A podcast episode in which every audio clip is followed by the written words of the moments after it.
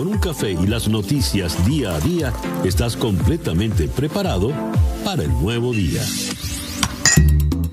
Día a día con César Miguel Rondón. A través de la 107.1 FM si estás en Miami. Y desde cualquier parte del mundo en todas nuestras plataformas digitales. Muy buenos días. Nos amanece ya este miércoles 5 de agosto del año 2020 y ya han transcurrido siete horas y un minuto de este nuevo día. Usted está en la sintonía de Día a Día desde Miami para el mundo. Día a Día es una producción de Flor Alicia Anzola para América Digital con Laura Rodríguez en la producción general, Jessica Flores en la producción informativa, Jesús Carreño en la edición y montaje, José Jordán en los controles con las presentaciones musicales de Manuel Sáez y Moisés Levi y ante el micrófono, quien tiene el gusto de hablarles, César Miguel Rondón. Siete y un minuto de la mañana. Calendario lunar. Para el día de hoy tenemos a la luna menguando en Pisces. Dice el calendario astrológico, con esta luna hay una gran inquietud por la espiritualidad, excelente para el retiro, la contemplación y la introspección. Más que en ningún otro momento, las cosas no son lo que aparentan ser y la confusión podría ser fuerte a la hora de tomar decisiones. Por lo tanto, le sugieren no tome resoluciones importantes. Es la luna para rezar, es la luna de la caridad y es la luna para ayudar y sacrificarse por los demás. Luna menguante en Pisces, Sol en Leo, cuando nos amanece este miércoles 5 de agosto del año 2020. Y a las 7 y 2 minutos de la mañana, escuchemos ahora el reporte meteorológico en la voz de Alfredo Finale. Muy buenos días, Alfredo. Hola, ¿qué tal César? Muy buenos días para ti, muy buenos días para todos los amigos de la 107.1 FM en este miércoles, mitad de semana, agosto 5 del 2020. Bueno, pues el mapa del tiempo del día de hoy muestra altas presiones secundarias sobre el Golfo de México, los centros principales retirados sobre el Atlántico. Vemos también el paso de una onda tropical sobre el Caribe al sur de Cuba y condiciones favorables para la lluvia en la atmósfera media y superior estarán propiciando una jornada mayormente nublada hoy con hasta un 70% tormentas eléctricas. Vientos de región sureste que en el mar podrán alcanzar de 10 a 15 nudos, olas de dos pies de altura, la bahía ligeramente movida y se mantiene la precaución para operadores de embarcaciones pequeñas. Máximas temperaturas quedando entre 88 a 92 grados Fahrenheit en la mayor parte del área con un índice de calor en la tarde superando ampliamente los tres dígitos. El resto de la semana poco cambio general se mantiene el mismo patrón de abundante nubosidad con un potencial de lluvias y tormentas que queda entre un 60 a un 70%. Yo soy Alfredo Finale y les deseo muy buenos días. Muchísimas gracias, Alfredo. Alfredo Finale es el meteorólogo de nuestra emisora hermana Actualidad 1040 AM. Estas son las noticias de Venezuela. A ver, tengo tres eh, primeras páginas. 2001, el horror explota en Beirut y prácticamente dedican todo el espacio de la primera página a mostrarnos fotografías de la espantosa eh, explosión de ayer en la capital del Líbano. El diario El Universal también eh, ilustra su primera página con fotos como esta con fotos de la explosión. Pero el gran titular va a Colombia. Justicia colombiana ordena la captura de Álvaro Uribe Vélez. Y como segunda noticia más importante, eh, Venezuela sobrepasa los 21.000 casos positivos en la pandemia. Turismo sigue sin recuperarse de estragos de las cuarentenas. Para el lunes, en el país se registraban 21.438 casos positivos de COVID, con 9.376 activos, 684 nuevos y 187 fallecidos. Ya el hospital de campaña instalado en el Poliedro recibió a sus primeros 50 pacientes. Eh, y el otro diario, eh, no, aquí en el Universal también tenemos una información que da, da pena, da vergüenza leer. Ubican en menos de 400 mil barriles diarios de producción local de crudo Venezuela exportó alrededor de 388.100 barriles diarios de crudo y combustible en el transcurso del mes de julio, monto similar al registro del mes pasado, ya que las sanciones de Estados Unidos a PDVSA continuaron limitando las ventas, según reseñó Reuters. Las presiones del Departamento de Estado de Estados Unidos han aumentado sobre clientes, socios comerciales y transportistas de PDVSA eh, con el fin de detener la reventa del crudo venezolano y bloquear intentos de ocultar o cambiar el país de origen. Recuerdo una frase que nos dijo Leonardo Buñac hace ya unos cuantos meses. Nos van a sacar de la OPEP, el club que fundamos, porque ya no tenemos méritos. La OPEP es Organización de Países Exportadores de Petróleo y nosotros a este ritmo vamos a dejar de ser exportadores. Y el tercer diario que, la tercera primera página que tengo es el Nacional. El gran titular es extraño, COVID-19 en Venezuela, ni complot contra China, ni virus colombiano.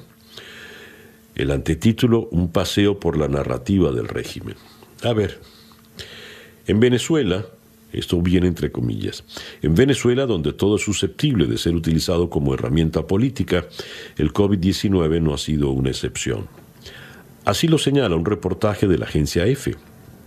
Y vuelven a citar, en el régimen de Maduro no dudaron en considerarlo un complot contra China para acabar en una narrativa xenófoba que lo califica de virus colombiano.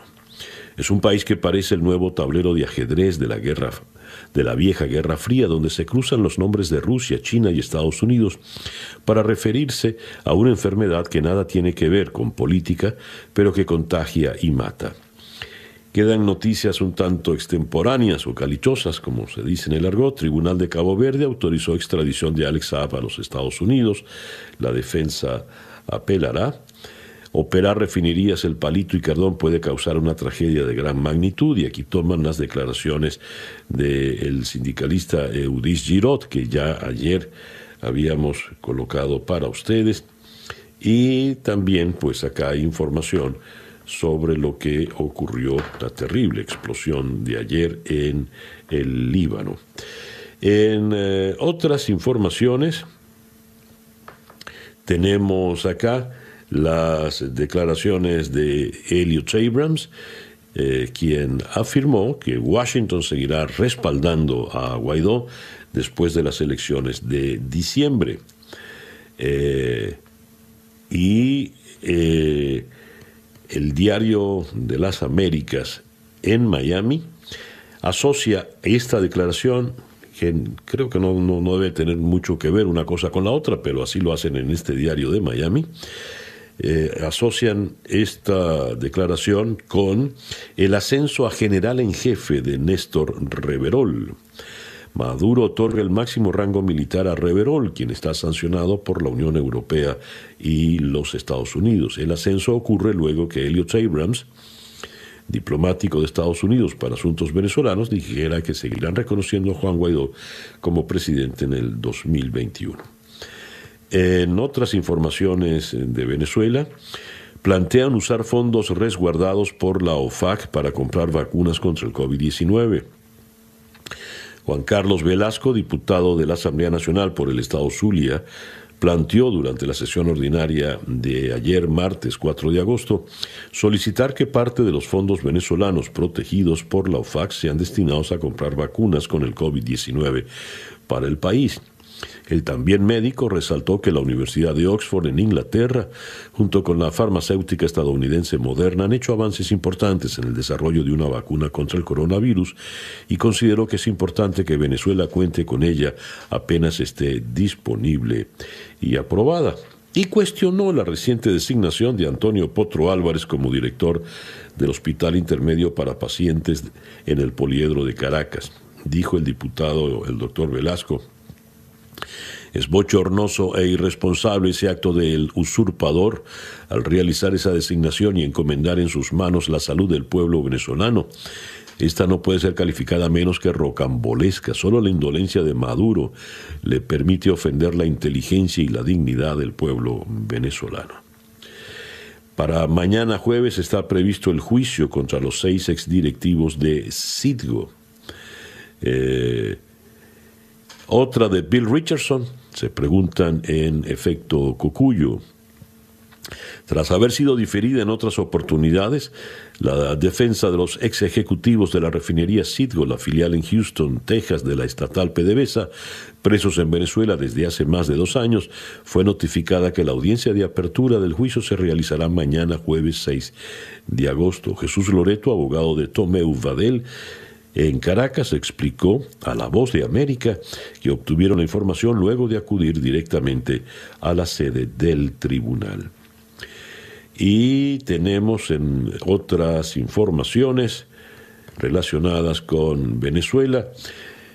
Fedeagro dice es una vergüenza que Maduro importe los alimentos para los CLAP en detrimento de la producción nacional. Eh, las declaraciones son de Aquiles Hopkins, el presidente de Fedeagro, quien afirma el plan de relanzar el programa de CLAP con la participación de empresas y productos venezolanos fue puesta en duda por Aquiles Hopkins, quien opinó que esa es una tarea cuesta arriba, pues en la actualidad hay déficit en todos los rubros alimenticios. Nuestra producción agropecuaria tiene 10 años en caída eh, sostenida. Y finalmente, en analítica destacan unas declaraciones de Juan Guaidó, quien afirma Validar la farsa electoral beneficia a la dictadura. El presidente encargado indicó que en los próximos días se darán pasos importantes relacionados a la movilización e instó a hacer valer la mayoría aún en medio de la pandemia. Son las 7 y 14 minutos de la mañana acá en día a día. Noticias de Latinoamérica. El, ayer, 4 de agosto, el presidente de Colombia, Iván Duque, ofreció una entrevista por Caracol Radio al periodista Gustavo Gómez a las 6 de la mañana y el personal de prensa del Palacio de Nariño compartió parte de este material que nosotros vamos a compartir con ustedes. Frente a la pregunta, ¿las relaciones que tenemos hoy en día con Venezuela y con Cuba están mal o es que el gobierno quiere que estén así? Y el presidente Iván Duque respondió. Estén así. A ver, esa también me encanta, me encanta que usted me haga esa pregunta porque todo hay que ponerlo en contexto. Yo recuerdo que muchas personas digan, es que Duque llegó a romper las relaciones con Venezuela y mire lo que ha hecho Duque y Duque está es peleando con Maduro y ese, esos caprichos de Duque. No, aquí no hay caprichos de Duque, aquí no hay posiciones de carácter unilateral ni personal. Deme, yo empiezo por lo siguiente. Cuando yo llegué a la presidencia en el mes de agosto, ya para ese momento el gobierno de mi antecesor, Gustavo, había dicho que no reconocía los resultados de las últimas elecciones, que fueron las elecciones robadas por Nicolás Maduro. Lo hizo el gobierno de mi antecesor no solo, no unilateral, lo hizo al unísono con más de 20 países. Así de claro. Entonces nosotros llegamos y nos habíamos encontrado con esa situación. Pero aparte de eso, cuando yo tomo posesión en ese momento Colombia no tiene embajador en Caracas desde hace más de 10 meses. Entre otras cosas, usted recordará un escenario dantesco, vergonzoso, atrabiliario, que fue cuando Maduro expulsó a los colombianos de Venezuela a las patadas y a muchos les marcó las casas. Y yo era senador de la República, vocero de mi partido y respaldé al gobierno que tenía Colombia en la defensa de la soberanía nacional y del interés nacional. Pero fuera de eso, siendo senador, yo denuncié a Nicolás Maduro ante la Corte Penal Internacional con el respaldo de más de 70 senadores y más de 50 congresistas de Chile que me apoyó el senador, el entonces congresista Felipe Castro. Y dije cuando llegué a la presidencia, nosotros tenemos claro que no vamos a reconocer ese gobierno manteniendo esa política de Estado, pero además en un entorno multilateral porque el Grupo de Lima se crea en el 2017, si mal no recuerdo, y el Grupo de Lima ha operado ahí con un criterio multilateral. ¿Y después qué ocurre?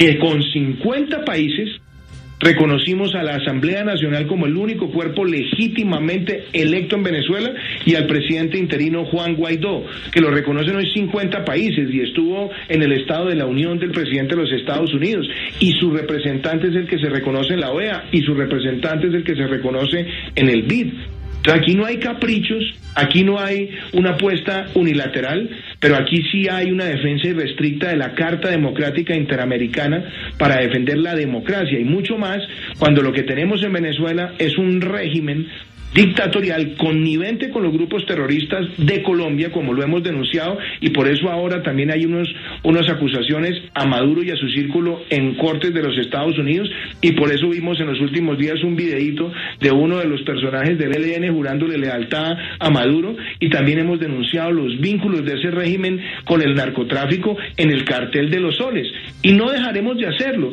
sin tropelías, sin discursos belicistas, pero apelando siempre a la convicción diplomática de proteger los principios democráticos a la luz de una carta que firmó Colombia, que ha firmado además el hemisferio entero y que todos seguiremos buscando que en Venezuela se den cuatro cosas. Que haya un cese de la usurpación, Ojo con lo que le voy a decir, un gobierno de transición con una representación amplia, donde estén todos los sectores, la convocatoria de elecciones libres y un proceso de reconstrucción económica de Venezuela que es necesario para el continente y necesario para Colombia. Y luego de conocerse la decisión del tribunal que le da casa por cárcel al expresidente Álvaro Uribe Vélez, el presidente Iván Duque dijo lo siguiente.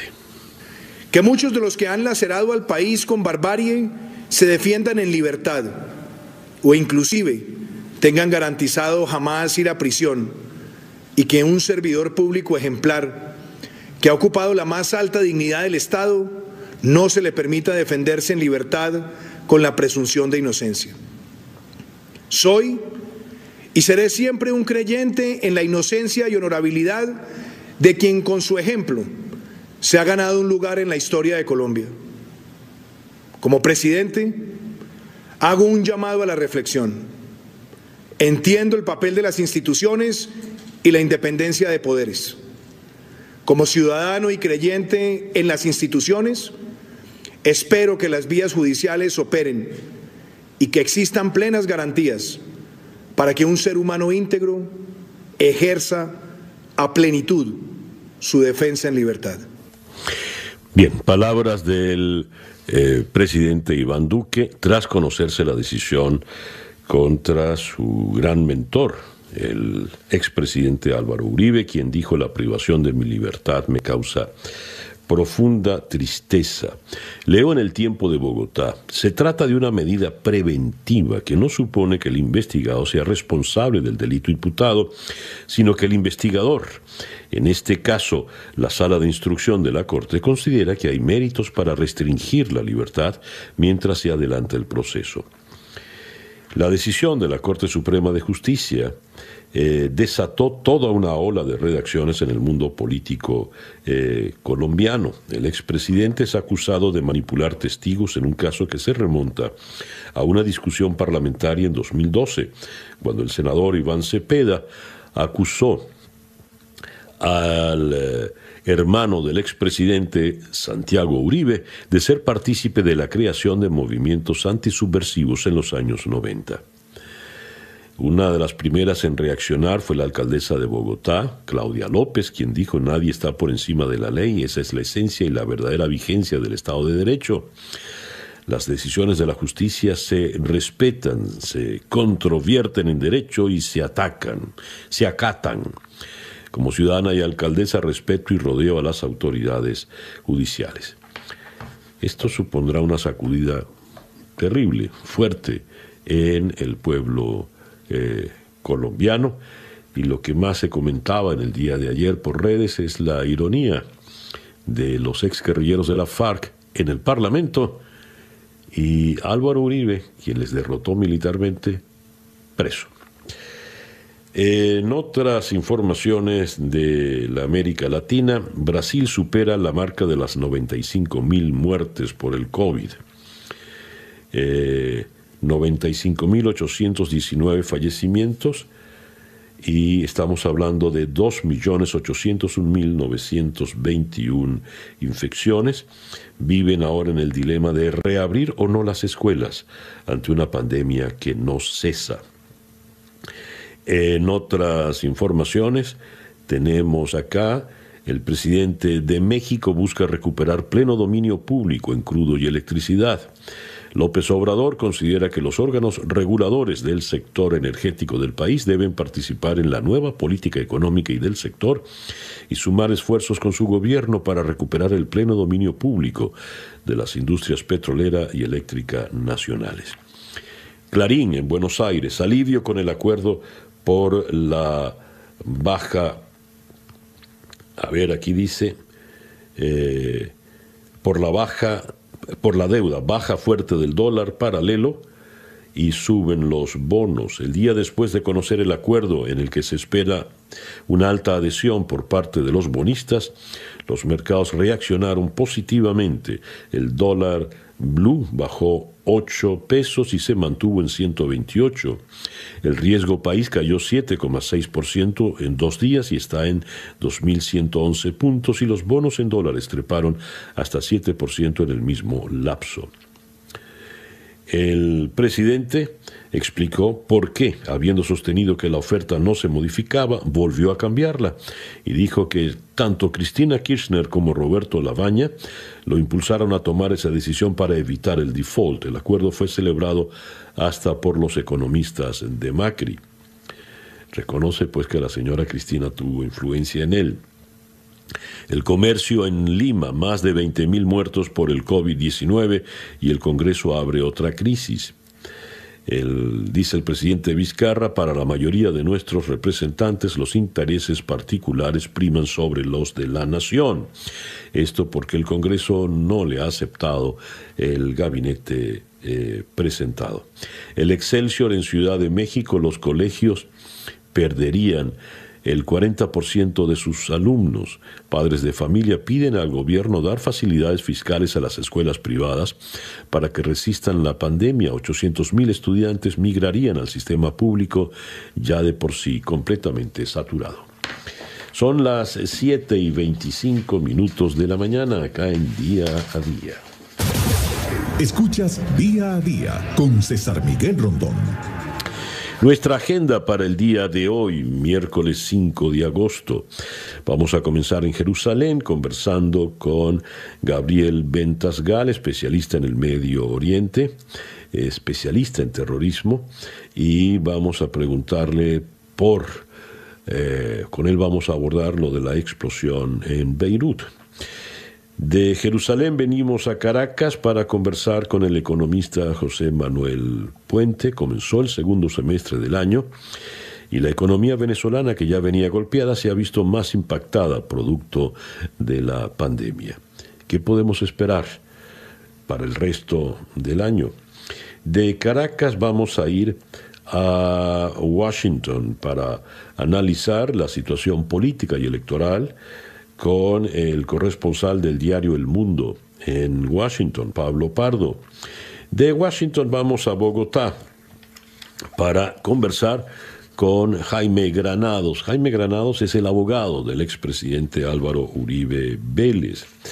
De Bogotá volvemos a Caracas para conversar con eh, Alberto Butó, coordinador del posgrado en ciencia política y director del Centro Latinoamericano de Estudios de Seguridad de la Universidad Simón Bolívar.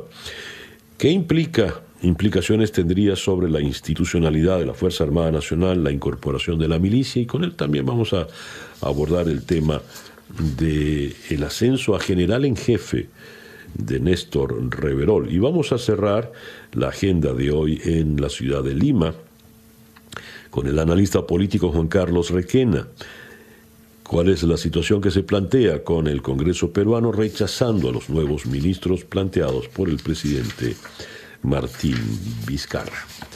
El reloj indica 7 y 27 eh, minutos de la mañana. El editorial con César Miguel Rondón.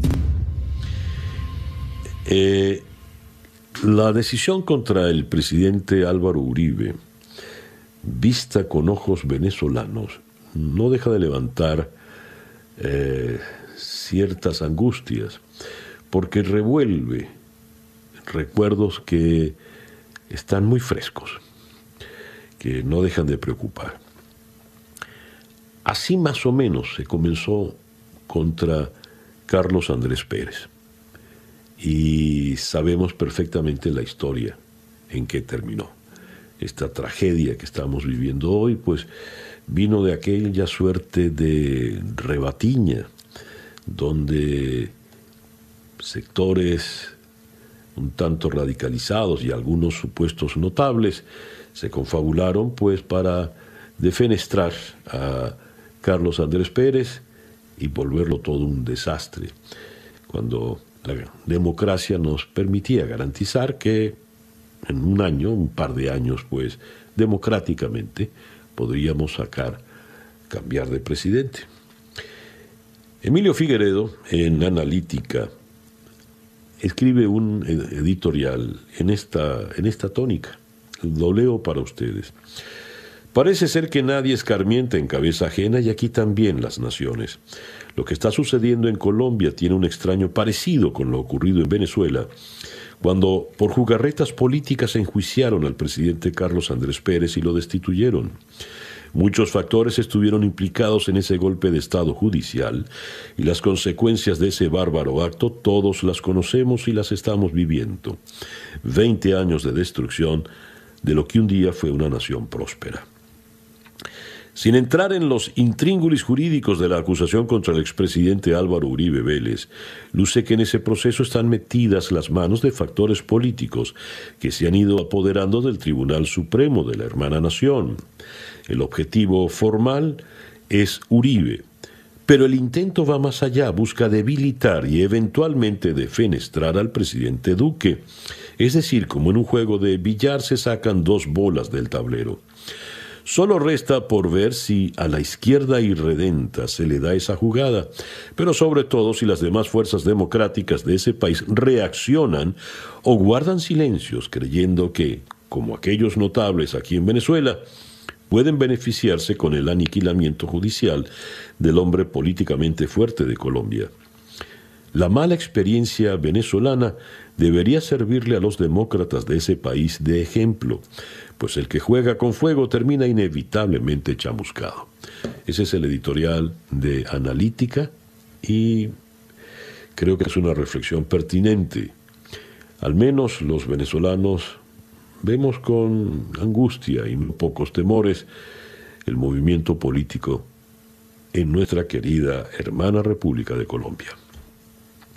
El reloj indica 7 y 35 minutos de la mañana acá en día a día. Escuchemos ahora el coronavirus update en la voz de Juan Camilo Gómez.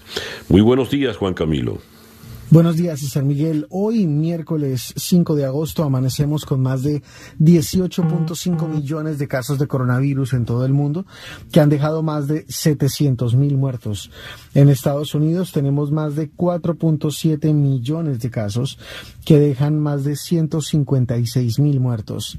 En Florida nos acercamos a los 500 mil casos y tenemos un total de 7.526 muertos. Muchísimas gracias, Juan Camilo. Juan Camilo Gómez es nuestro compañero en la emisora Hermana Actualidad 1040 AM. El reloj indica 7 y 36 minutos de la mañana. Las noticias de hoy en Estados Unidos. La tragedia ocurrida en el Líbano ha dejado abundante material gráfico material espeluznante, terrible. Y los principales diarios de Estados Unidos ilustran sus primeras páginas con estas fotografías. Eh, ahora bien, yendo a las noticias domésticas, por ejemplo, el The New York Times destaca que el jefe médico de la ciudad de Nueva York el doctor Oxiris Barbot ha renunciado por, eh, es una doctora, perdón, ha renunciado por fuertes diferencias, decepcionada del manejo de la pandemia del alcalde de Nueva York, Bill de Blasio. En el eh, Washington Post, al lado de las fotografías del devastado eh, Beirut, tenemos que los precios de los alimentos están poniendo en aprietos, en aprietos los ya sufridos eh, presupuestos domésticos. Y eh, suben estos precios durante la pandemia cuando los desempleados, por culpa de la pandemia, empiezan a sentir eh, los efectos una vez que el beneficio de los 600 dólares ha expirado. En otras informaciones tenemos que la tormenta Isaías azota el este y deja por lo menos seis muertos. AP informa desde Windsor, en Carolina del Norte, por lo menos seis personas murieron debido a los tornados y las lluvias generados por la tormenta tropical Isaías a lo largo de la costa este. Dos personas murieron cuando Isaías provocó un tornado que impactó un parque de casas rodantes en Carolina del Norte. Otra persona perdió la vida en Pensilvania cuando su vehículo fue arrastrado por el agua y llevado río abajo. Dos más fallecieron por árboles derribados por la tormenta en Maryland y en la ciudad de Nueva York.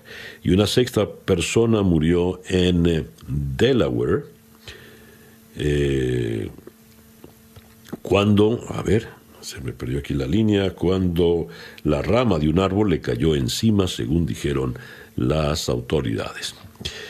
También tomado de AP, crecen las diferencias entre el presidente Trump y los expertos médicos. Eh, en los primeros días de la crisis, el presidente aparecía en la sala de prensa de la Casa Blanca, acompañado por un equipo de expertos en salud pública, en lo que parecía ser un frente unido contra la enfermedad. Pero a medida que la crisis se esparció a todos los rincones del país, con un creciente número de muertes y poca sensación de que el final esté cerca, la brecha entre el presidente y sus expertos de salud se ha vuelto más grande. El resultado, una serie de mensajes contradictorios a diario en momentos en que se necesita más coherente. Más coherencia. Trump y sus asesores insisten en que Estados Unidos no tiene rival en su respuesta a la pandemia apuntan al hecho de que el país ha realizado más pruebas de diagnóstico que cualquier otra nación y que el porcentaje de decesos entre los pacientes infectados es uno de los más bajos del mundo. En este momento creo que está bajo control, dijo Trump durante una entrevista con Axios. Hemos hecho un gran trabajo. Pero el repunte de infecciones, hospitalizaciones y muertes narra una historia distinta y deja entrever que el presidente cada vez está más distanciado de los expertos médicos y de salud pública de su propio gobierno. Y citan acá el eh, último enfrentamiento con eh, la doctora Deborah Burks, a quien acusó de patética. Por cierto, esa entrevista con Axios ha causado mucho, mucho revuelo por el tono del presidente y sus declaraciones. Además, el joven periodista aprovechó para preguntarle prácticamente sobre todas las incidencias de la vida política y económica actualmente en los Estados Unidos. El reloj indica en este momento las 7 y 41 minutos de la mañana. Información del mundo día a día. Por supuesto, comencemos por Beirut. Una enorme explosión en bodegas portuarias cerca del centro de Beirut dejó al menos 78 personas muertas y más de 4.000 heridos, enviando una onda expansiva que rompió ventanas, derribó murallas y sacudió el suelo en toda la capital libanesa. Las autoridades dijeron que esperan que el número de muertos aumente a medida que los trabajadores de emergencia busquen entre los escombros a sobrevivientes y retirar los cuerpos. La explosión fue la más poderosa que se ha registrado en Beirut, que enfrenta una crisis económica y un aumento de las infecciones de coronavirus. El ministro del Interior libanés sostuvo que la información inicial indicaba que material explosivo incautado hace años que estaba almacenado en el puerto había detonado. Israel, que ha luchado varias guerras contra el Líbano, negó cualquier participación y ofreció ayuda. Lo que estamos presenciando es una gran catástrofe, dijo el jefe de la Cruz Roja del Líbano, George Ketani. Hay víctimas en todas partes, en las calles y áreas cercanas y lejos de la explosión. Líbano declara un día de luto nacional por las víctimas de la explosión del puerto en Beirut. Eh, y dice acá, día de luto nacional. Ahora, cuando vayamos a las entrevistas, ahondaremos más en la información. Vamos a España. Pedro Sánchez se desmarca de Podemos y aplaude la salida del rey emérito. Pedro Sánchez ha salido en defensa de la monarquía. Lo que se juzga no son instituciones, se juzga a personas, ha asegurado el presidente, diferenciando así a Juan Carlos I de Felipe VI. Tras conocerse que el emérito abandonaba España, Podemos pidió un referéndum para que los ciudadanos se pronuncien sobre el futuro de la corona. Pero Sánchez no ha querido seguir sus pasos. La Casa Real ha marcado distancias frente a estas supuestas conductas que pudieran ser irregulares. Con esta comparecencia, el presidente se desmarca de sus socios de gobierno y aplaude la salida de Juan Carlos I de España. La respuesta, a mi juicio, es que la, es la que corresponde a una democracia eh, vigorosa. Y según se lee en el país, la marcha de Juan Carlos I de España se decidió en una reunión directa entre Felipe VI y su padre después de que, a través de intermediarios, no se hubiera logrado un acuerdo sobre la forma de evitar que el escándalo en torno a las cuentas de este último, en paraísos fiscales, dañase a la monarquía. El gobierno estuvo al corriente de las conversaciones, pero la decisión última fue de Felipe, como subrayó ayer el presidente Pedro Sánchez. Juan Carlos abandonó el domingo la zarzuela y cruzó el lunes la frontera de España con Portugal, aunque este país puede no ser su residencia definitiva. Y como sabemos, pues está en República Dominicana. Siguiendo en Europa, la Asociación de Médicos de Alemania eh, ha asegurado que el país ya está sufriendo una segunda ola de coronavirus en una jornada en la que ha contabilizado cerca de 900 nuevos casos. Las autoridades sanitarias del Reino Unido han informado que en el último día se han constatado 670 nuevos casos de COVID, 89 fallecidos, lo que sitúa en 46.299 la cifra total de muertos desde el inicio de la pandemia. Y los casos confirmados ascienden a 306.293.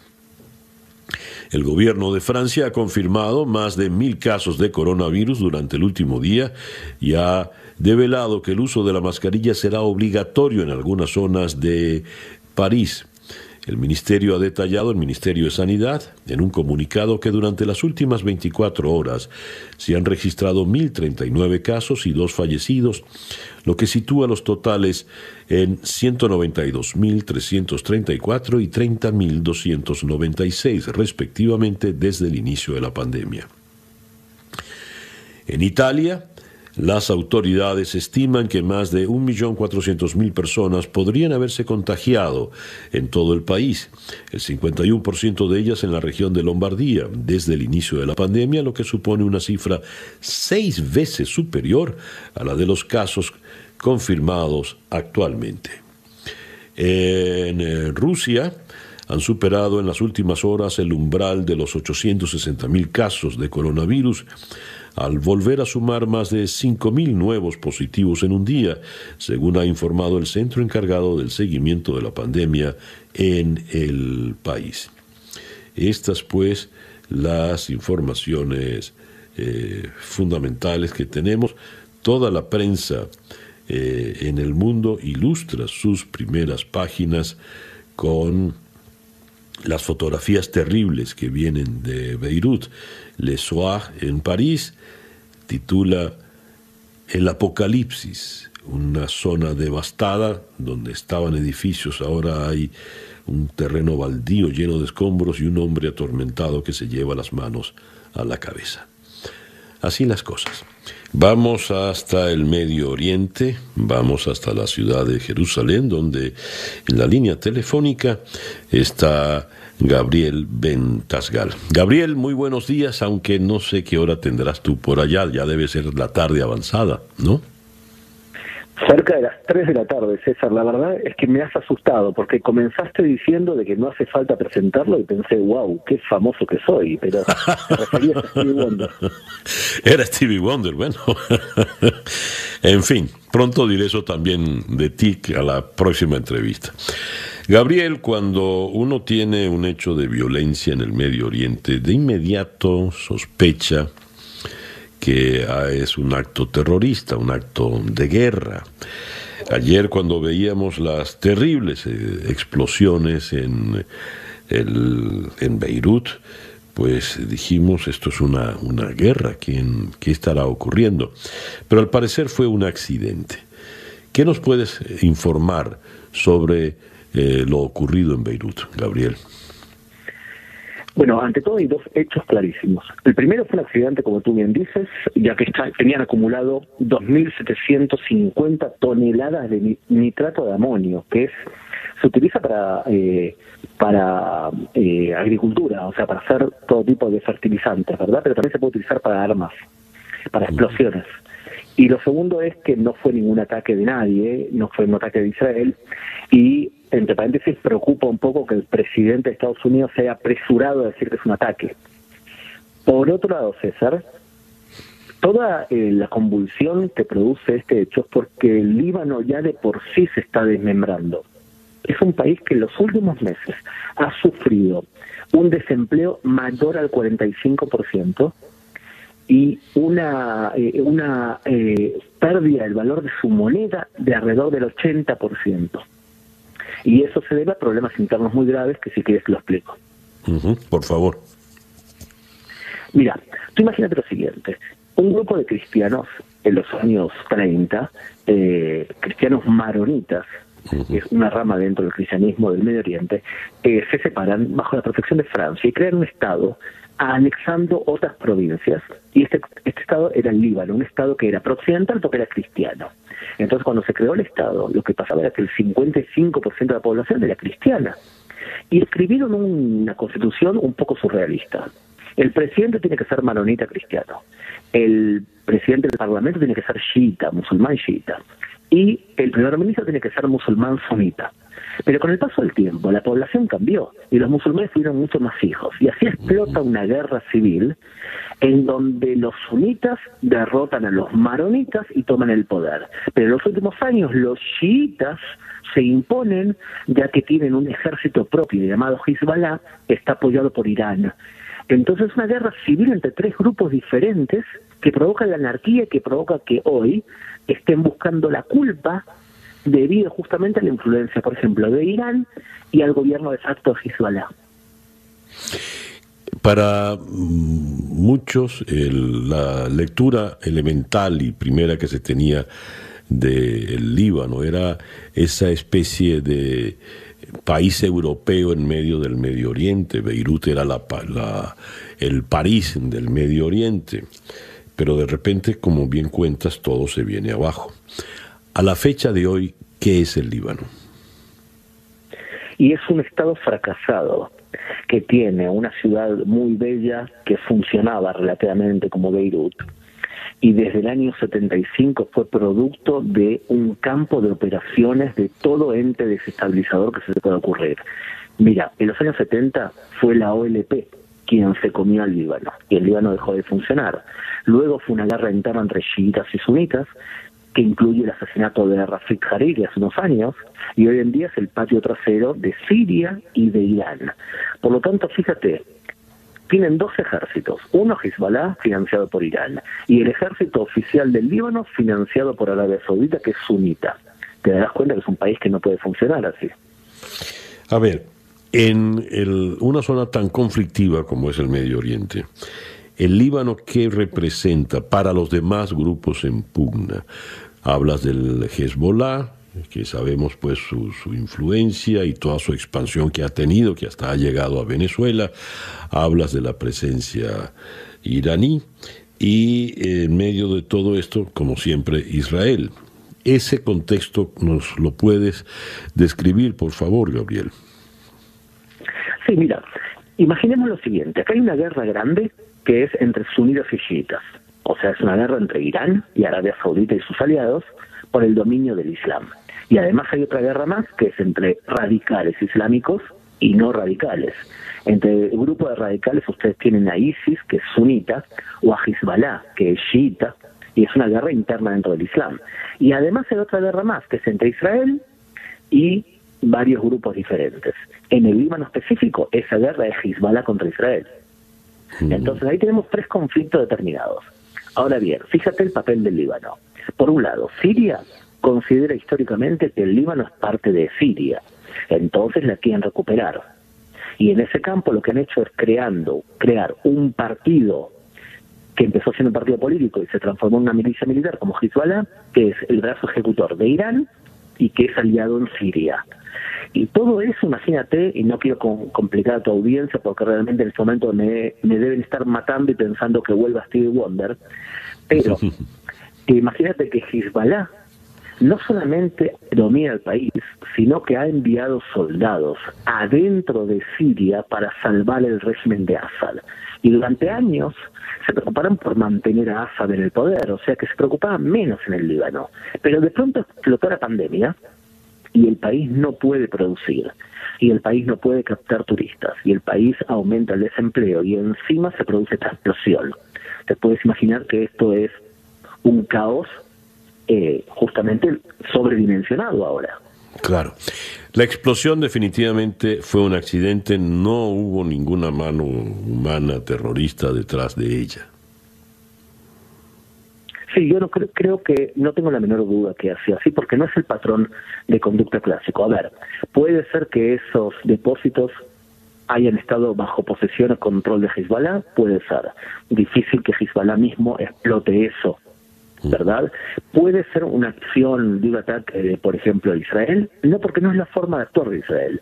Tanto el Mossad como la Fuerza de Defensa de Israel no atacan provocando eh, el desmadre eh, eh, al medio ambiente y a la pérdida de vidas humanas como se ha producido. No es el tipo de patrón de conducta y además el gobierno de Israel dijo que no fueron ellos, de ninguna manera. Y también Hezbollah dijo que no fue Israel. Por lo tanto, claramente fue un accidente. Lo que sucede es que ocurre un accidente en un caldo de cultivo de tanta tensión dentro del Líbano que no es solamente una desgracia, puede ser el principio del desmembramiento oficial de ese país.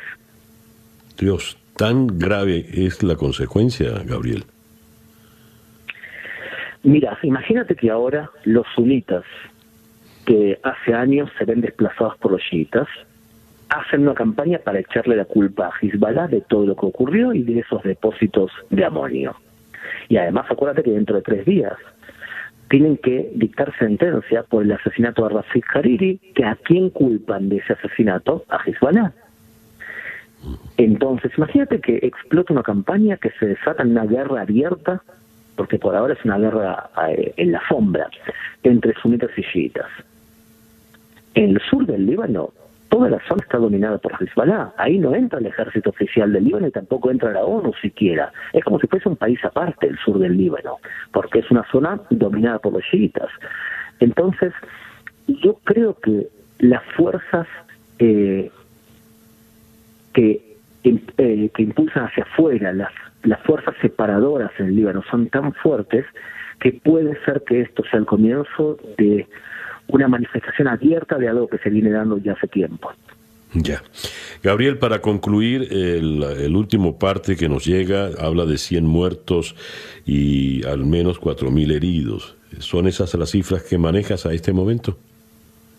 Sí, las mismas dicen aquí. Lo que te puedo decir es que incluso un país que está de alguna manera en guerra con el Líbano, como Israel, le ha ofrecido al Líbano captar enfermos para tratar en los hospitales. Y por ahora no ha recibido respuesta del Líbano. Ya.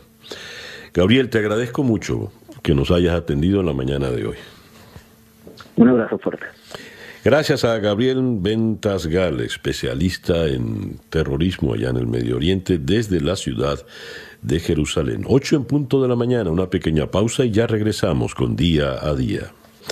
Y de la ciudad de Miami bajemos en la geografía hasta la ciudad de Caracas, donde en la línea telefónica tenemos al doctor José Manuel Puente, economista, profesor titular en el IESA y eh, profesor también en la Universidad de Oxford. José Manuel, muy buenos días. Muy buenos días, César.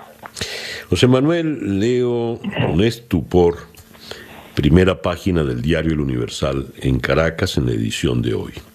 Ubican en menos de 400 mil barriles diarios la producción local de crudo. Y cuando un país produce menos de 400 mil barriles, ya no es un país, digamos, eh, petrolero que exporta petróleo. Me vino a la memoria una frase de tu colega Leonardo Buniac hace ya varios meses me declaró que nos iban a expulsar de la OPEP porque ya no teníamos méritos para estar en ese club que habíamos inventado, porque sencillamente ya no exportábamos.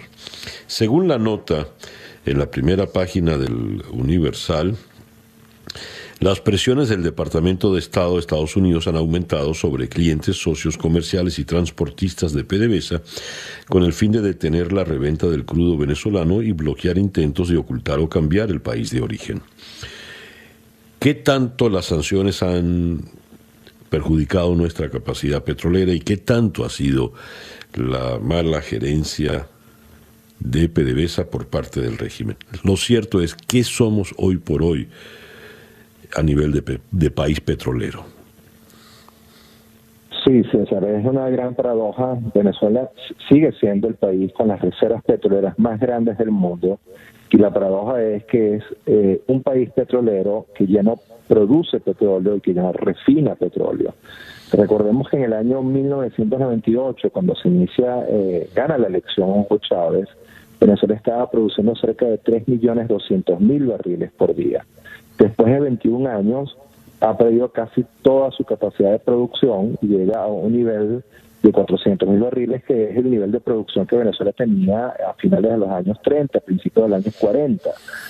Y eh, su capacidad de refinación simplemente desapareció. Venezuela no refina, no produce gasolina, y ahí el problema del desabastecimiento sistemático de gasolina. En conclusión, Venezuela es un país con las reservas petroleras más grandes del mundo que no produce petróleo, un país petrolero que no produce petróleo. Y claro, ese, esa caída en la producción consecuencia de la desinversión, de la corrupción, de la impericia, eh, ha hecho que eh, lo que es el corazón de la economía te, viva un proceso contractivo muy fuerte, que es la actividad petrolera, y es por eso que, entre otros factores, Venezuela tiene siete años consecutivos en recesión y este año 2020 eh, solamente la caída en la producción petrolera está infringiendo un daño tremendo a la actividad productiva y el eh, Fondo Monetario proyecta la, contracción de la economía en menos 15%, CEPAL la, la, proyecta en menos 26%, Torino Capital la proyecta en menos 24%, es decir, dos dígitos de contracción en el año 2020, eh, en general una economía que está en un ciclo recesivo muy agudo y particularmente en un ciclo de caída de producción petrolera. A propósito de la contracción económica, eh, tu colega Ángel Alvarado, diputado y miembro de la Comisión de Finanzas de la Asamblea Nacional, eh, ha declarado que desde la llegada de Maduro al poder en el 2013 la economía se ha contraído 86%. Si la cifra es exacta, ¿qué significa esto, José Manuel? Sí, eh, puede estar cerca de ese número. Recordemos que el último, la última cifra que publica el Banco Central es el año 2018, 2019. Estamos trabajando con proyecciones, estimaciones de diferentes fuentes, Fondo Monetario, Torino Capital, UBS, CEPAL. Pero el tema es que sí, eh, el, número que plantea Ángel eh, está muy cerca de, de lo que efectivamente ha ocurrido. El 2020 es el séptimo año consecutivo de recesión y en esos eh, siete años se pudo haber perdido cerca del 80-86% del PIB total.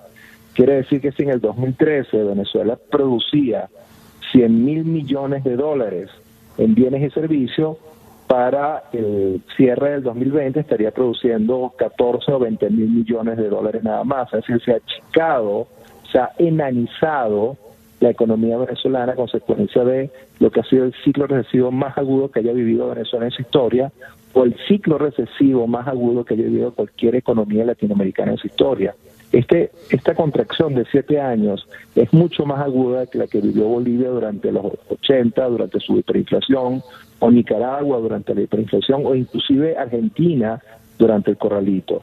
Es decir, en los últimos 70 años de historia de América Latina no hay ninguna economía que haya vivido siete años consecutivos de recesión y una gran contracción de la magnitud que ha vivido Venezuela desde el año 14 desde el año 14 te refieres a 1814. Eh, perdón, eh, eh, desde el 2014, es decir, el año de recesión fue el 2014, si, disculpa para explicarlo con más claridad. El, el último año en que Venezuela crece fue el año 2013 y ya moderó su crecimiento de manera importante. A partir del año 2014 entra en un ciclo recesivo muy agudo de hecho, es importante recordar que en el 2014 los precios del petróleo promedio fueron 88 dólares el barril. Venezuela inició su proceso de, recesión, de contracción, con altos precios del petróleo, pero además en el 2014 no había ninguna sanción económica de ningún gobierno.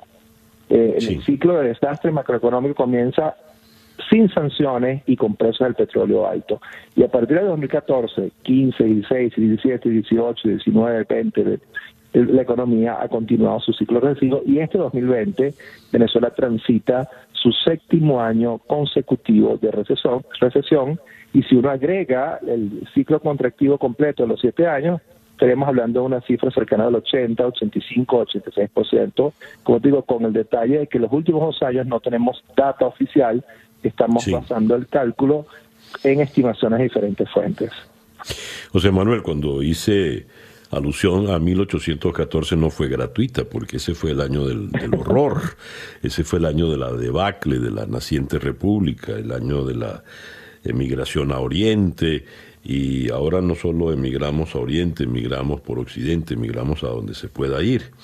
Y para muchos este es el año del horror real luego de, de esta república que se nos ha venido abajo con una contracción del 86%, sin producción de petróleo, eh, sin gasolina, prácticamente ayer nos declaraba el sindicalista Eudis Girot, pues que no, no hay gasolina y no hay manera de, de producirla.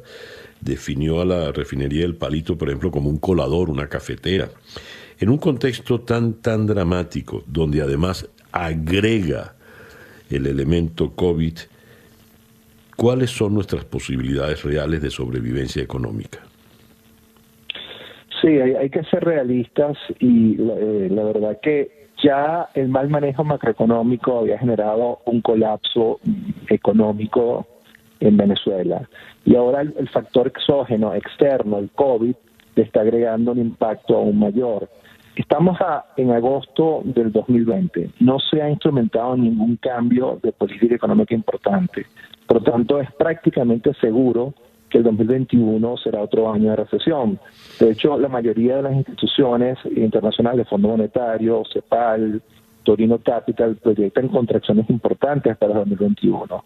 Es decir, para que tú tuvieras un 2021 de recuperación económica, de crecimiento, de inflación, tendrías que estar en el 2020, en este momento, instrumentando un programa de estabilización con patas en el, en el área fiscal, monetaria, cambiaria, que ataquen el origen del desequilibrio macroeconómico. No lo estás haciendo. De hecho, hay una cantidad de factores que pueden inclusive empeorar el ambiente macroeconómico, como por ejemplo eh, eh, el, proceso electoral de diciembre, donde al retirarse la oposición, probablemente la revolución va a tomar control de la Asamblea Nacional, eso le genera señales muy negativas a los mercados y a la economía, y eso eh, eh, es un factor adicional que haría que el 2021, junto al problema del COVID, junto al mal manejo macroeconómico, sea ya el 2021 el octavo año consecutivo. Es decir, a Venezuela todavía le espera eh, un tiempo más de ciclos recesivos, de ciclos de altas inflaciones, antes de estabilizar su economía. José Manuel, muchas gracias por atendernos en la mañana de hoy. Muchas gracias a ti, César. Un gusto conversar contigo como siempre. El doctor José Manuel Puente es economista, profesor titular en la Universidad de Oxford y en el IESA en la ciudad de Caracas. 8 y 16 minutos de la mañana acá en Día a Día desde Miami para el mundo. Día a Día con César Miguel Rondón. De Caracas subimos ahora en la geografía y llegamos a la ciudad de Washington, donde en la línea telefónica está Pablo Pardo, quien es el corresponsal del madrileño El Mundo en la capital de Estados Unidos. Pablo, muy buenos días. Buenos días. Pablo, gracias por atendernos. En la estrategia, en la estrategia electoral del presidente Trump, ha aparecido un video muy curioso, un video en español, evidentemente apelando al público hispanoparlante, especialmente el de la Florida, que es un estado capital, donde hace ver que Joe Biden es un socialista, amigo de Maduro, en la tónica, en el tono de Fidel Castro, eh, Hugo Chávez, etcétera. ¿Qué hay detrás de un mensaje como esto y cuánta efectividad pueda tener en esta peculiar campaña electoral, Pablo? Bueno, claramente la campaña de Donald Trump está cortejando el voto latino eh, de maneras eh, diferentes. Por ejemplo, en la Florida eh, está estableciendo una una equivalencia, digamos, entre eh, la palabra progresista empleada por el candidato demócrata Joe Biden y la palabra progresista empleada pues por eh, Petro, el, fallido candidato a la presidencia de Colombia, mm. y sobre todo eh, por Hugo Chávez y por eh, Nicolás Maduro. En otros sitios, por ejemplo en el estado de Arizona, que es también un estado clave, menos clave que Florida, pero es un estado muy importante, que tradicionalmente ha sido republicano, pero que ahora está empezando a, ser un, estado decisivo precisamente por el aumento de la población latina. La campaña de Donald Trump también está eh, utilizando, dirigiéndose, digamos, a, la población eh, latina eh, con otros eh, comerciales. Digamos que la campaña de Trump en esta ocasión, en estas elecciones, al contrario que en 2016, sí está tratando de alcanzar el, voto hispano y por ahora es, eh, es, muy confuso lo que nos dicen las encuestas, pero parece que, Trump tiene un, un, apoyo pequeño pero considerable entre la, entre la población hispana de Estados Unidos. Claro, por ejemplo, eh, tenemos el caso Venezuela, que es emblemático y no en balde eh, la imagen crucial del video es el, estrechón de manos con Maduro en, Brasil. A ver, eh, Trump, dicen, es el que más solidario ha sido con la causa de la democracia venezolana y el apoyo irrestricto a Juan Guaidó. La campaña dice, eh, Joe Biden de llegar quitaría todo eso. Pero Biden no se ha manifestado al respecto. A ver, ¿qué podemos leer en, todas estas, en todos estos anuncios? No, por supuesto que no. Eh, digamos, la, eh, todo el eje de la campaña eh, de Donald Trump en estas elecciones va mm, sobre la idea de que Joe Biden es un candidato débil. Es un candidato débil en parte porque, eh, digamos, su mente le está empezando a fallar. Esto es el, eje de la campaña de Donald Trump. Y que por consiguiente no va a ser capaz de frenar al ala izquierda del Partido Demócrata, que es un ala, digamos, que simpatiza más con, eh, con una apertura a Cuba.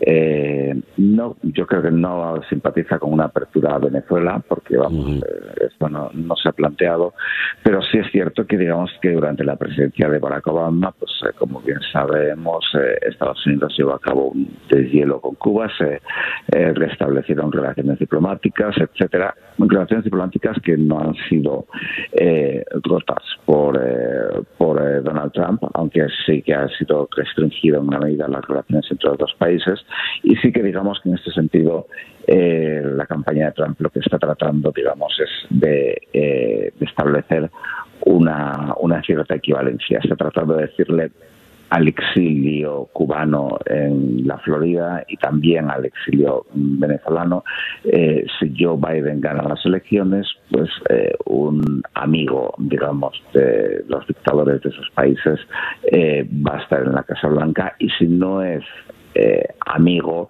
no va a ser capaz de frenar a quienes son eh, sus amigos. Hay que tener en cuenta, por ejemplo, que una de las candidatas a la vicepresidencia con, con Biden es una eh, representante por California que sí que en el pasado se mostró muy partidaria de una de una aproximación a, a Cuba. Digamos que esto es una bueno, pues eh, esto es decisivo en el sur de Florida y Florida es posiblemente el estado que vaya a decidir las elecciones en noviembre.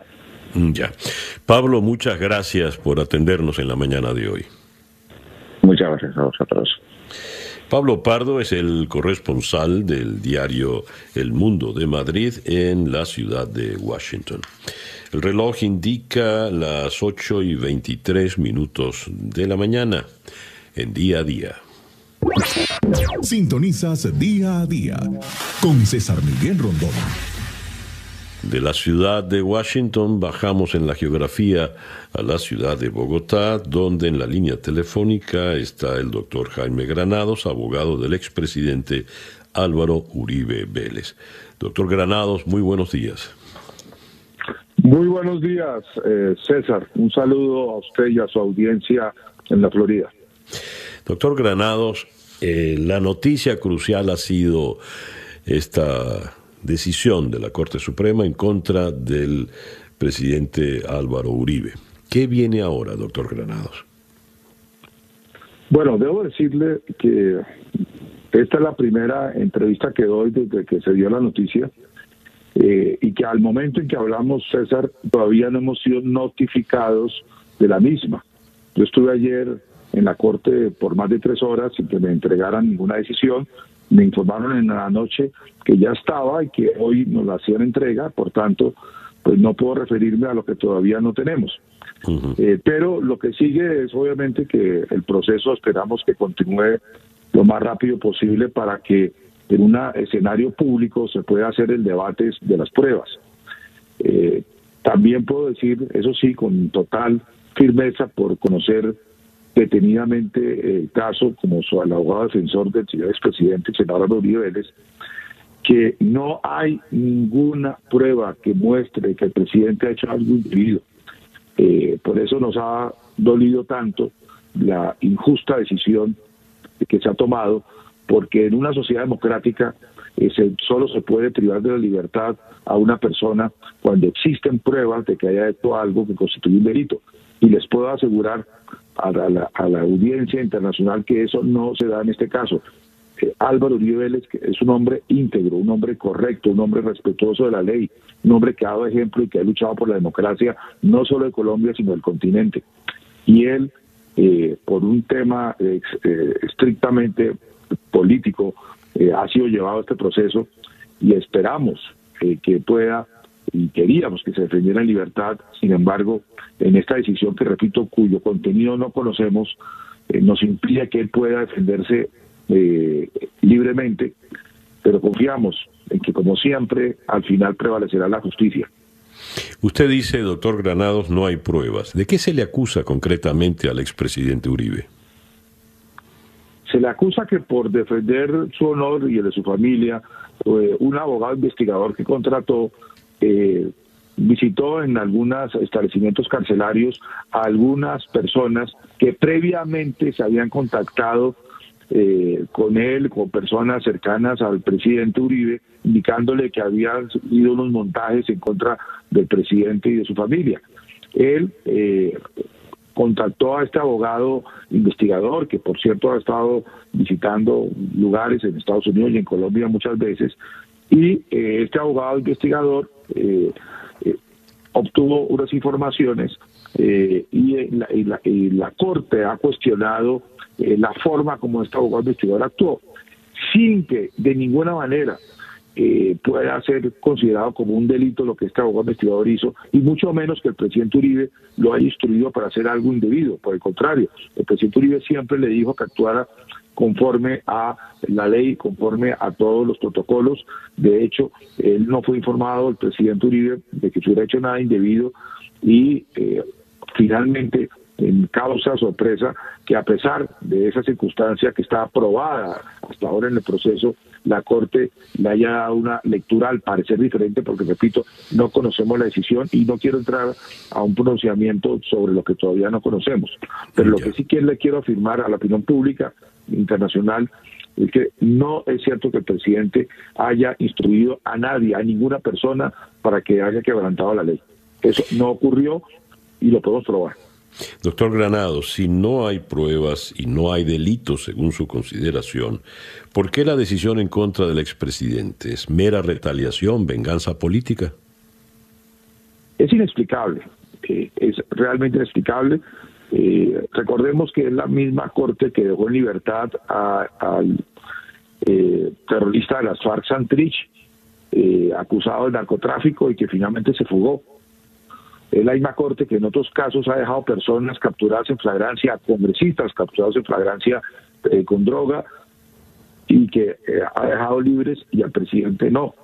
Es la misma corte que eh, en otros casos ha decidido en unos términos que nos crean preocupación, pero el presidente es un hombre que respeta las instituciones, que ha dado ejemplo con su vida y lo que ahora debe quedar claro es que él no ha realizado nada indebido, que claramente las pruebas indican lo contrario, que aquí hay eh, una decisión que, nos parece injusta, eh, objetivamente injusta. Eh, él no ha obstruido a la justicia ni ha tenido ningún comportamiento que se le pare la ley. Siempre ha pedido que se cumpla con la ley. Así ha dado ejemplo a todos. Y en este caso concreto, repito, una vez conozcamos la decisión, porque es el mínimo respeto que también tiene cualquier situación judicial en cualquier país civilizado, pues tendrá una respuesta eh, oportuna eh, después de estudiar esa decisión. Por ahora, eh, espero que me excusen no poder ahondar más sobre este caso, pero ese es el derecho de las cosas. Doctor Granados, le agradezco inmensamente que nos haya atendido en la mañana de hoy a usted, César, y tengan eh, la convicción, todos los que conocen al presidente Uribe, de que él saldrá adelante de esta prueba, como ha salido también en muchos otros desafíos en el pasado, cuando ha enfrentado con valor y con vigor la lucha por la democracia en nuestros países. Gracias. El doctor Jaime Granados es el abogado del expresidente Álvaro Uribe Vélez desde la ciudad de Bogotá. Eh, cuando leíamos las informaciones sobre Venezuela, topamos con la decisión de Nicolás Maduro de otorgar el máximo rango militar al ministro del Interior, Néstor Reverol. El máximo rango militar es general en jefe. Antes, en los tiempos de la democracia, nadie llegaba a general en jefe o almirante. Lo más que se llegaba era entonces a general de división o vicealmirante. Pero Hugo Chávez cambió esto, se lo dio eh, los tres soles a eh, Lucas Rincón y tenemos ahora también a eh, Vladimir Padrino López, general en jefe del ejército. Pero no solo vamos a tener dos generales en jefe, el otro es Néstor Reverol, sino que es de la Guardia Nacional, que desde siempre se ha tomado como la la más pequeña o menos representativa de la fuerza militar venezolana, la Guardia Nacional. De hecho, entre los militares tradicionalmente les tratan a ellos como si fuesen civiles. ¿Qué significa esto? Vamos a abordar el tema con un experto en la materia, como lo es el doctor eh, Luis Alberto Butó, eh, coordinador del posgrado en Ciencias Políticas y director del Centro Latinoamericano de Estudios de Seguridad de la Universidad Simón Bolívar en Caracas. Luis Alberto, muy buenos días. Buenos días, César, ¿cómo estás? Gracias por atendernos. Luis Alberto, ¿qué eh, lectura le das a este ascenso al general, a general en jefe para un individuo gris como Néstor Reverol, que además tiene ya varias sanciones eh, por parte de Estados Unidos y la Unión Europea. Bueno, fíjate, ahí hay, hay que entender que ese tipo de ascensos mm, lo otorga eh, el comandante en jefe eh, de la Fuerza Armada Nacional con base en su criterio personal, porque es una decisión que es exclusiva de él.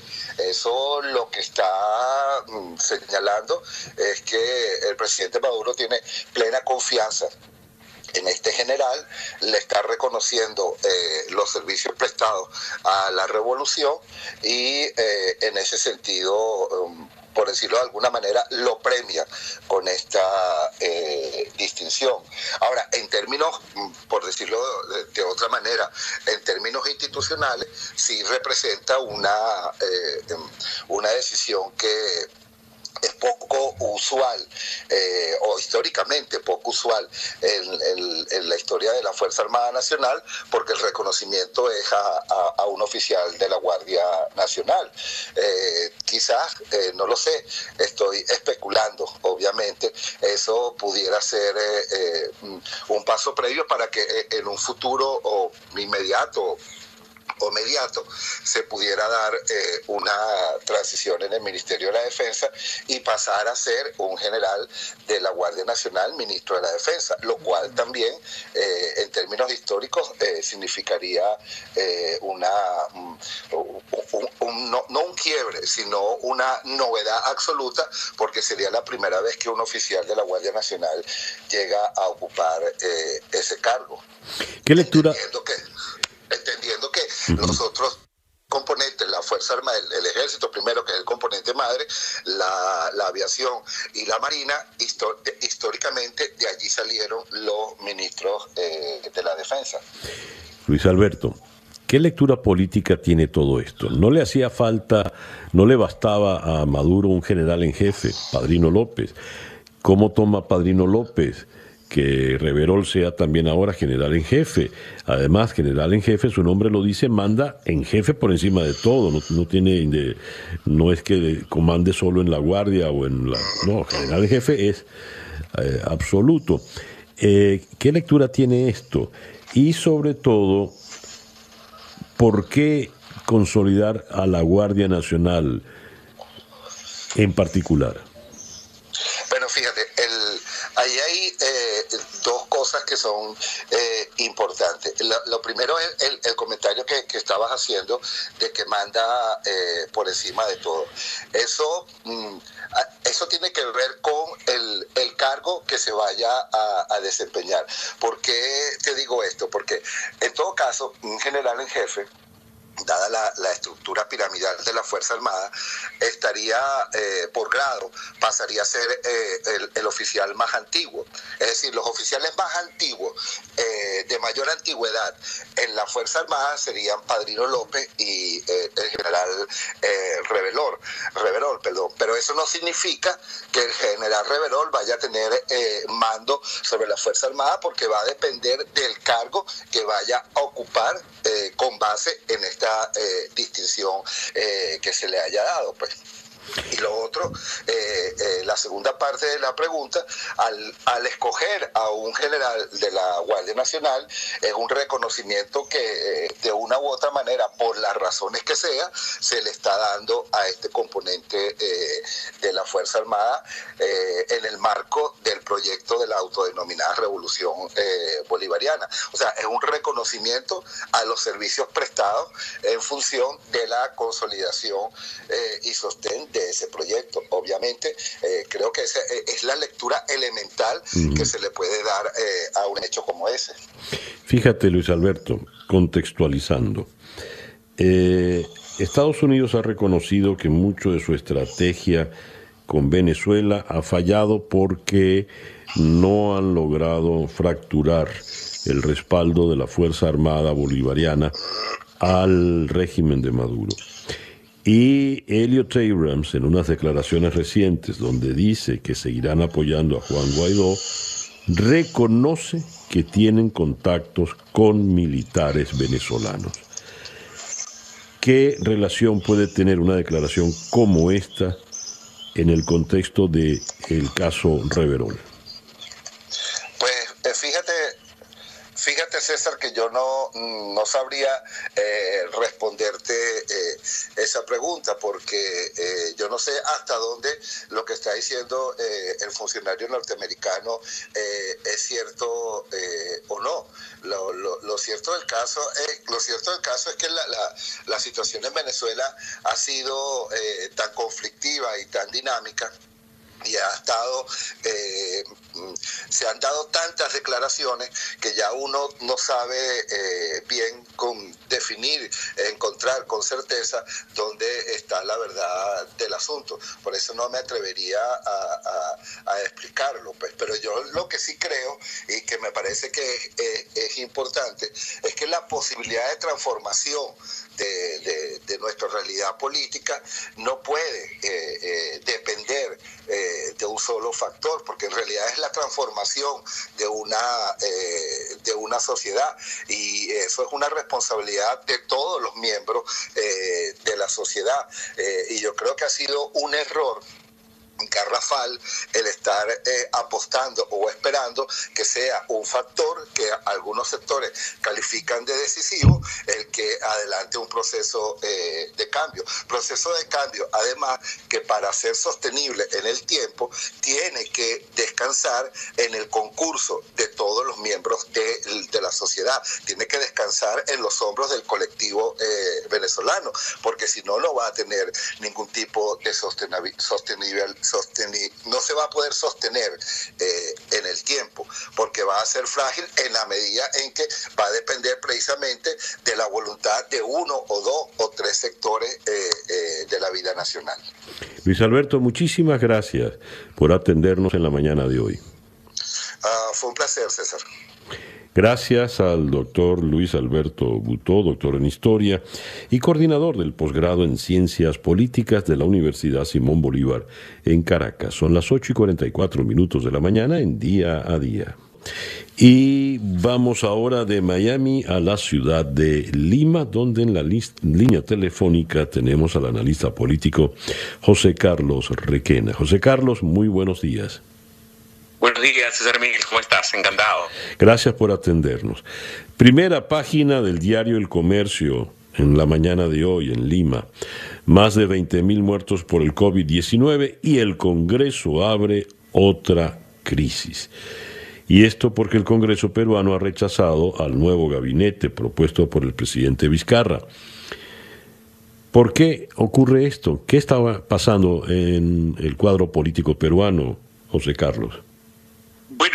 Hay que contextualizar un poco. El presidente Vizcarra asumió las funciones el 23 de, marzo del año 2018 eh, y después de muchos roces con el Congreso disolvió este por el Estado en septiembre del 2019, convocó elecciones y sin embargo eh, no lanzó su propia lista. En consecuencia, tiene una orfandad en el frente parlamentario que lo expone a situaciones como la que acaba de pasar era el segundo gabinete que tenía Vizcarra desde la disolución del Congreso. Eh, y en términos constitucionales lo que corresponde es que el premier deba ir, el jefe del gabinete deba ir al Congreso a pedir el voto de confianza eh, y lamentablemente este voto no se dio. Eh, lo que claramente es, es, es, una situación que expone al país a una inestabilidad en medio de una crisis que es lo que creo que la opinión pública en su mayoría lo ha tomado así. Eh, constitucionalmente es un espacio, es un derecho que le corresponde al, al, Parlamento eh, dar o negar el voto de confianza, pero las condiciones actuales creo que no daban para ese tipo de cálculos. A ver, dado que es un enfrentamiento político, ¿quién puede salir vencedor a efectos eh, de la opinión pública, José Carlos? En, efectos de la opinión pública, sin duda, el presidente Vizcarra, que todavía tiene una aprobación significativa, está por encima del 60%, es seguramente el mandatario más popular de la región. Eh, el tema es que en el términos políticos sí tiene muy poco espacio, porque el único recurso que tiene el Ejecutivo, que es la disolución del Congreso o la presentación de cuestiones de confianza para poder avanzar, avanzar alguna política suya, es imposible en el último año de gobierno, que precisamente empezó el 28 de julio pasado. Eh, en consecuencia, eh, por lo menos en términos teóricos, el, el Congreso puede negar la confianza las veces que quiera. Eh, y al no tener una correlación parlamentaria, esto les pone a una vulnerabilidad muy complicada de manejar. No, lamentablemente no puedes gobernar solamente con opinión pública, entonces lo que le va a tocar es, es eh, tener que negociar algún tipo de salida para poder retomar la, la, la estabilidad, ¿no? Y si queda apenas un año de gobierno, ¿a dónde conduce esta estrategia de la oposición? Pues eh, la oposición, la verdad, está actuando sin, creo yo, sin considerar la, la situación a la que expone al país. Eh, es un Congreso fragmentado, son nueve grupos políticos, de estos nueve grupos, solo cuatro, cuatro tres de manera total, do, otros dos de manera parcial le dieron su apoyo al, al Premier Cateriano. Eh, y lamentablemente muchos de los congresistas miran al espacio subnacional, ya que luego de las elecciones generales del 21 tenemos las subnacionales del 22.